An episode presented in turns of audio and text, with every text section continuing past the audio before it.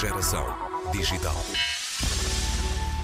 Chamo-me Crister José Alcadac, tenho 32 anos, faço parte do Instituto Nacional de Saúde Pública, popularmente conhecido como INASA em Guiné-Bissau. Sou Pamela Borges, tenho 30 anos, estou a desenvolver este projeto juntamente com o Hospital Agostinho Neto. Eu sou Cruz dos Santo Sebastião, sou angolano, tenho 29 anos de idade, sou formado em análises clínicas de saúde pública.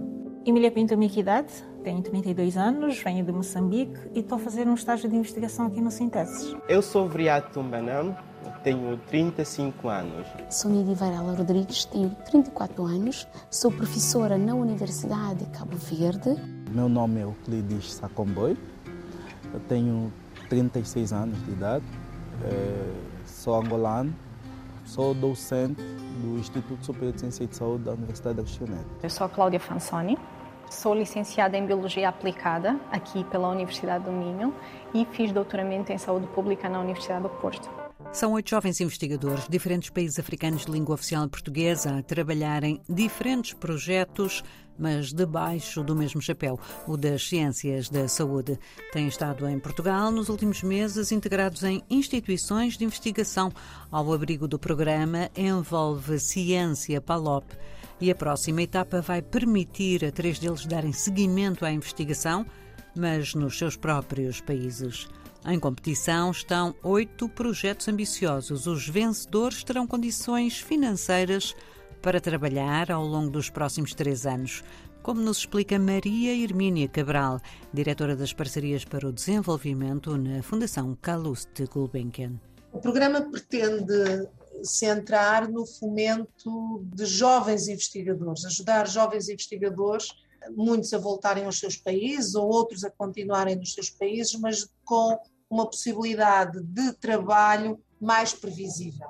Aqueles que virem os seus projetos aprovados terão a oportunidade de, durante três anos, poderem não só desenvolver o seu projeto de investigação, não só fazer a sua equipa de investigação, mas, e sobretudo, também muito importante, ir juntando a estes financiamentos outros financiamentos que lhe permitam ir consolidando a sua carreira científica nestes países. Portanto, nós estamos num período de transição entre uma primeira e uma segunda fase. A primeira fase uh, foi uh, estágios, digamos, uh, avançados em centros de investigação de excelência em Portugal, e, portanto, a inserção destes jovens, como uh, a Ana deve ter percebido, todos eles são doutorados, a inserção, portanto, já se trata de um, de um estágio pós-doc, a inserção deles em equipas de investigação, onde durante oito meses tiveram a oportunidade de não se preocupar com mais nada, uh, senão em fazer uma boa proposta uh, de projeto. E quando dizemos boa proposta de projeto, significa que essa própria proposta tem também indicação, ou na, na maioria dos casos, provavelmente terá indicação de um conjunto de redes de investigação que eles conseguiram durante este período e com aquilo que traziam. Nós estamos a falar de pessoas que são já investigadores, eh, que traziam para uma melhor proposta, para fazerem uma melhor proposta eh, de, de projeto de investigação para o seu país, digamos assim. E, portanto, eh, nós estamos nesse período de transição. Eles tiveram oito meses, fizeram a proposta, apresentaram a proposta e agora um júri independente da Fundação Carlos Gulbenkian, um júri de investigadores de renome, vai apreciar a proposta que eles eh, apresentaram. Portanto, é um sistema altamente competitivo. Em relação a estas eh, três bolsas, elas vão para o investigador ou para a instituição? Eu faço esta pergunta porque imagino que, ao nível de investigação eh, que temos aqui presente, é preciso uma série de condições, até de equipamento e das próprias instalações, que, que pode não haver na, no, no país de origem. Oh, Ana, eh, é, ainda bem que faz essa pergunta porque permite esclarecer. Eles tiveram bolsas e agora vão ter são subsídios para a realização de projetos de investigação, subsídios que são atribuídos às instituições de acolhimento. Obviamente que em contextos como estes que nós estamos a falar, a não existência de um centro de investigação que os acolha e que lhes dê um conjunto de condições impossibilitaria, obviamente, que eles pudessem, que os cientistas pudessem fazer a sua investigação. Para nós é muito claro que tem que um que um investigador precisa de um centro. Nós, se nós estivéssemos a apoiar só o investigador, estaríamos a apoiar certamente a, a, a progressão daquilo que nós chamamos ciência global. Quando nós falamos de ciência e de ciência para a criação de condições de desenvolvimento, temos que ter a preocupação, e é isso que temos, que existem centros e instituições que podem acolher estes cientistas e mais, que lhe podem dar condições para eles progredirem, mas elas próprias, instituições, também lucrarem, digamos assim, com a existência de grupos de investigação robustos, que é isso que nós pretendemos. Pretendemos que haja aqui uma lógica de ganha, ganhador de um lado e do outro, não é?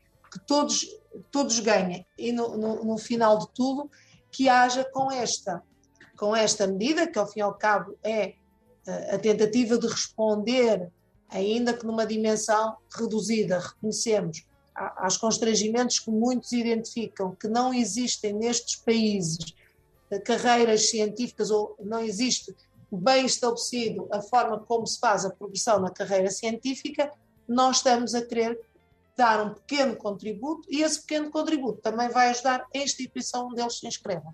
Resumindo, o apoio é concedido à instituição e vai garantir a sua remuneração mensal durante o período do projeto.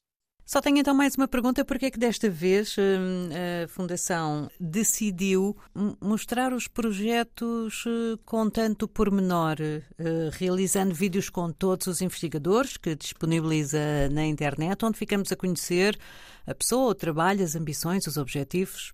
Porque, sobretudo, nós reconhecemos que dar a conhecer as caras é muito importante para se perceber que, independentemente dos contextos, das fragilidades que alguns países têm, que a ciência é global e que há fantásticos cientistas jovens e que a ciência tem futuro nestes países e que é uma área em que a Fundação está, Fundação Carlos Gulbenkian, através do programa Parcerias para o Desenvolvimento, pretende continuar a apoiar a ciência nestes países com quem tem relações privilegiadas. Maria Hermínia Cabral, diretora das Parcerias para o Desenvolvimento na Fundação Carlos de Gulbenkian, o programa envolve a ciência PALOP, deu bolsas a oito cientistas africanos, dará agora financiamento a três para o desenvolvimento dos respectivos projetos nos seus países. Os cientistas e a ciência que têm feito e aquela que querem vir a realizar dão-se a conhecer em pequenos vídeos de cerca de cinco minutos no site da Fundação em gulbenkian.pt barra project barra envolve ciência palop.